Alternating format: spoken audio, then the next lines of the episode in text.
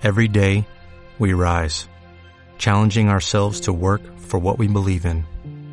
At U.S. Border Patrol, protecting our borders is more than a job, it's a calling.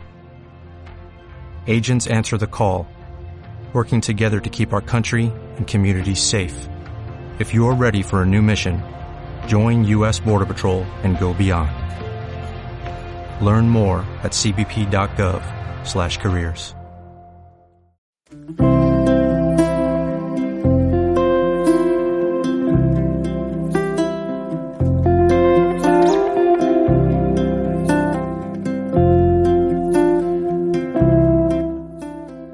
Soy Antonio Rodríguez Carmona y deseo presentaros un libro que acabo de publicar en Ediciones Paulinas. Les hablaba en parábolas. Lección divina sobre las palabras de los evangelios sinópticos. En primer lugar, quiero dejar claro de que se trata de un libro al servicio de la pastoral de la palabra de Dios. Como es sabido, la palabra de Dios contenida en la Biblia y leída a la luz de la tradición cristiana es uno de los pilares de la vida cristiana, muy importante para todo cristiano. Por ello, Dios nos habla por ella, Dios nos habla, ilumina eficazmente la vida cristiana y da fuerza para llevarla a cabo. Hay diversos modos de exponer la palabra de Dios. Pero últimamente se está dando mucha importancia a un método que de origen medieval, llamado la lección divina, así en latín, la lectura divina. Un, un método que nació en los monasterios y que ha servido mucho para conocer y orar en la palabra de Dios. Pues se trata de esto, no solamente de conocer la palabra de Dios, sino también de llevarla a la vida.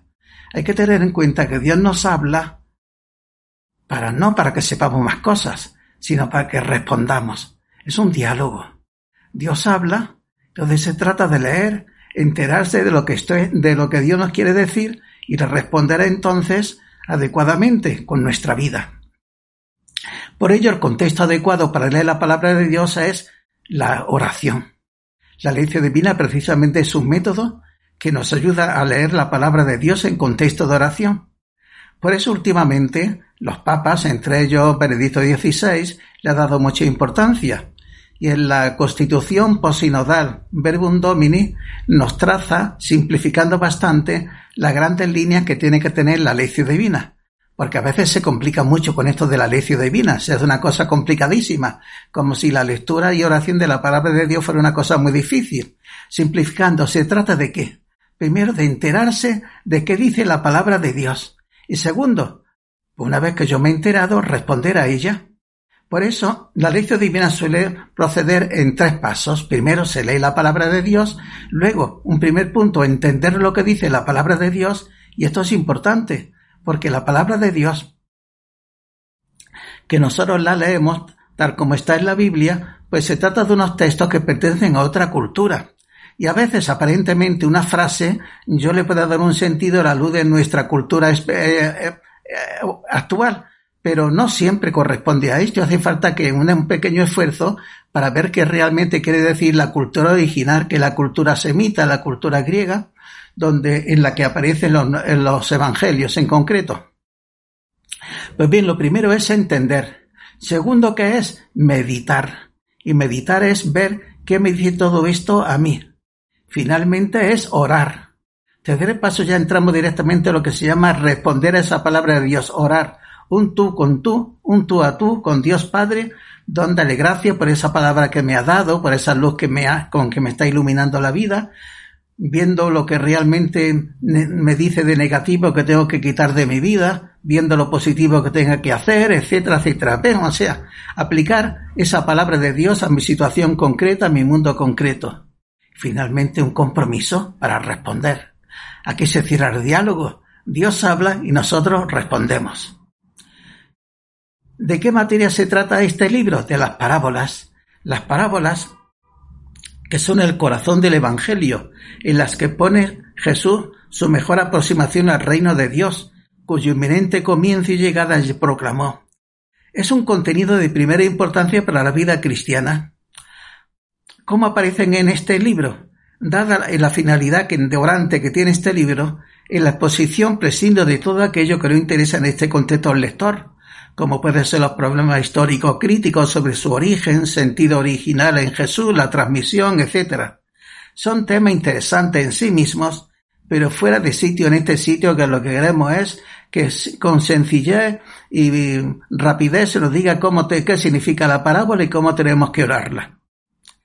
Puesto que la lección divina se centra en el texto inspirado por el Espíritu Santo, que es el que encontramos en los Evangelios, en esta obra se presentan las parábolas no en sí mismas, la parábola como tal, sin tener en cuenta su contexto de evangelio, sino el contexto, en que aparecen, porque las parábolas aparecen en los evangelios sinópticos, en Marcos, Mateo y Lucas, y en cada uno de ellos aparece en un contexto distinto. Por ejemplo, la parábola de la oveja perdida aparece dos veces. Una vez aparece, una vez aparece en Lucas, y en Lucas el buen pastor que deja la 99 y va en busca de la, de la oveja perdida es Dios Padre, que quiere la conversión de todos los pecadores. Sin embargo, en Mateo, el que tiene que dejarlo todo es más bien la comunidad eclesial, en concreto es el cristiano, que se tiene que preocupar mucho por la oveja perdida dentro de la comunidad cristiana. Como veis, en el fondo tenemos una enseñanza fundamental que, coincide en la búsqueda de la oveja perdida, pero según el contexto concreto de Marcos o Mateo, está diciendo una cosa diferente. Y ambas versiones son inspiradas, es decir, son palabras de Dios inspiradas por el Espíritu Santo para que nosotros respondamos a ella. Por tanto, las dos son del mismo valor, que tienen la misma categoría en la vida cristiana. En mi libro concreto, ¿cómo aparece todo esto? Pues va a aparecer primero el texto de la parábola, Después va a venir un apartado que se titula Entender el texto, donde voy explicando lo que significa realmente ese texto que hemos leído a la luz de su, de su contexto histórico. En segundo lugar, meditar. Una vez que yo he entendido lo que se dice aquí es reflexionar sobre qué me dice a mí todo esto y para eso ofrezco una serie de pistas pongo una serie de interrogantes para que uno se vaya preguntando y vaya iluminando todas las distintas facetas de mi vida a la luz de esta parábola concreta. Después de todo esto ya pasamos a orar, que sería como casi casi al final, un tú a tú con Dios Padre, dándole gracias por esa palabra que nos ha dado y después pidiéndole luces para que nosotros sepamos aplicar luces y fuerza para que sepamos aplicar esa parábola a la vida finalmente un compromiso concreto, que es la respuesta que damos nosotros a Dios Padre. Así de esta manera se cierra el círculo. Dios me habla y yo le respondo. Junto a esto, ofrezco al final una breve bibliografía para todos aquellos que quieran profundizar en cada una de las parábolas. Invito al oyente a familiarizarse con las parábolas, llevándolas a la oración. En ellas se encontrarán un medio extraordinario para conocer y vivir la naturaleza del reino de Dios y sus exigencias, válidas para todos los tiempos. Muchas gracias.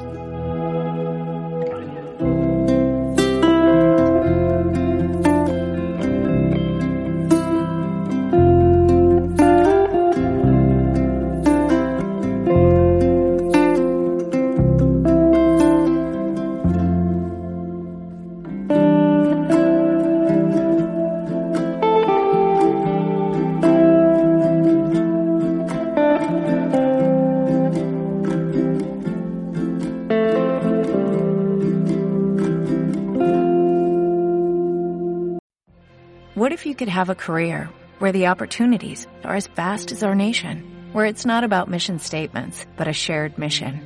At U.S. Customs and Border Protection, we go beyond to protect more than borders, from ship to shore, air to ground, cities to local communities. CBP agents and officers are keeping people safe. Join U.S. Customs and Border Protection and go beyond for something far greater than yourself. Learn more at cbp.gov/careers.